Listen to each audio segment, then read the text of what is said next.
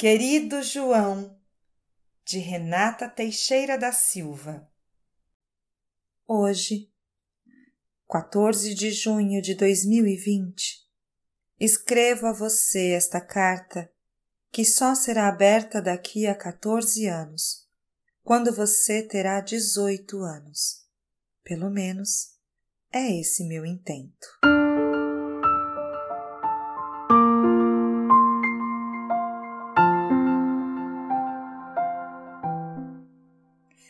É uma carta escrita agora para um você no futuro que fecha os olhos e tento imaginar. Neste dia em que você terá alcançado o que consideramos a maioridade, desejo partilhar percepções que, espero, sejam úteis.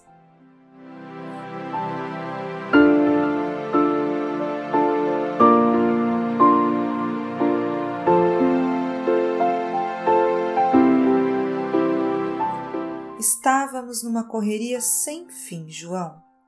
Eu vivia para trabalhar de tal forma que até mesmo estudar foi ficando meio complicado, sabe? Doutorado, francês, flauta transversa, relacionamentos, família, tudo foi sendo deixado para depois, pois o urgente era trabalhar, trabalhar e trabalhar. Até que, em abril de 2019, fui surpreendida com um diagnóstico de uma doença considerada bastante grave nestes tempos: câncer. E isso me ensinou uma série de lições, querido João. Então, quando veio a grande pandemia de 2020, ela me encontrou mais fortalecida para certas questões do que me encontraria dois anos antes. Isso que obrigou a humanidade a se isolar para resguardar sua imunidade começou, na verdade, para mim, quando iniciei as quimioterapias. Uso de máscaras e álcool em gel também. Mas vamos ao que motivou esta carta.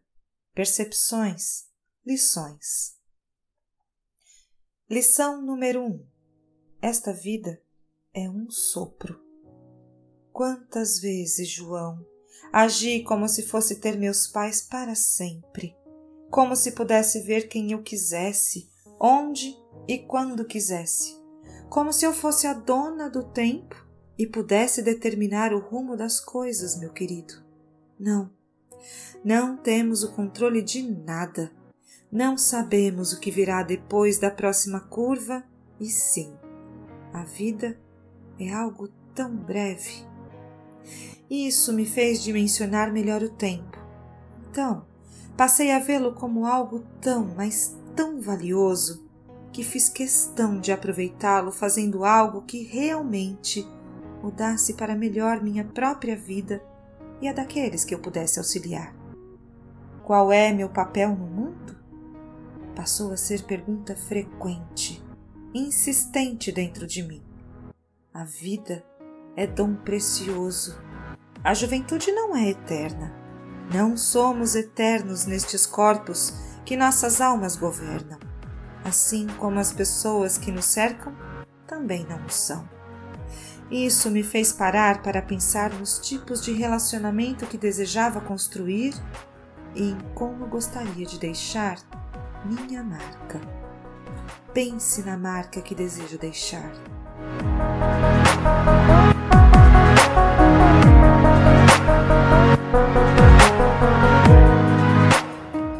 Lição número 2: Somos uns pelos outros. Essa era a frase que seu bisavô João Gualberto gostava de repetir. Passei a ter uma percepção melhor dela quando, durante meu tratamento, era procurada por pessoas em situação semelhante que muitas vezes não precisavam de nada mais que um alento, uma palavra amiga Sou muito grata por ter podido oferecer isso.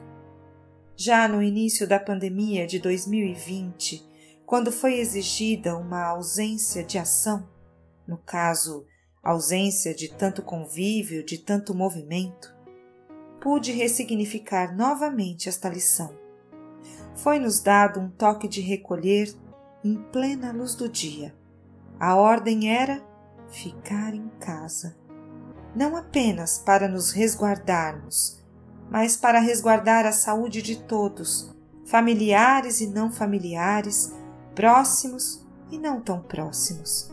Algo que aconteceu em outro continente repercutiu noutros, e podemos ter a sublime percepção: estamos mesmo todos interligados.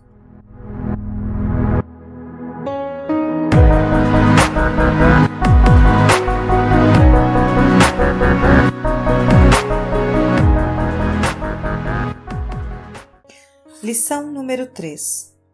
A vida é muito profundo para nos permitirmos ser superficiais. É nossa opção sermos nós ou sermos laços, sermos flores ou espinhos, sermos pedra de tropeço ou degrau para elevação. João, ame profundamente, ajude de forma constante, pense positivamente. Se há algo que não lhe agrada, lute para mudar rapidamente. Apenas não se limite. Aprenda a se perdoar pelos seus erros e a corrigi-los sempre que possível. Perdoe sempre quem lhe ofender ou ferir, seja como for. Seja perseverante no bem.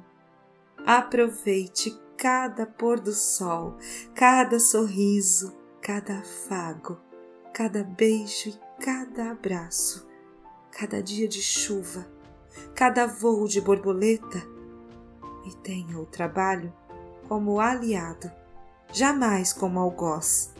Viaje sonhe, realize.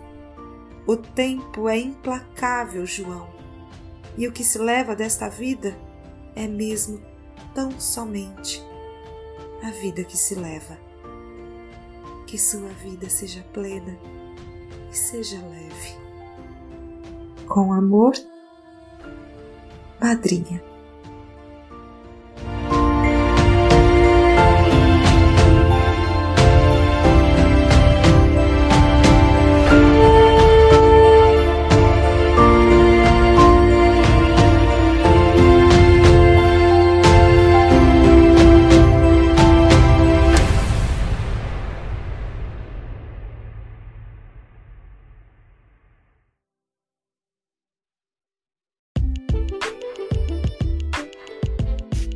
Este é o podcast da Toda Voz Editora.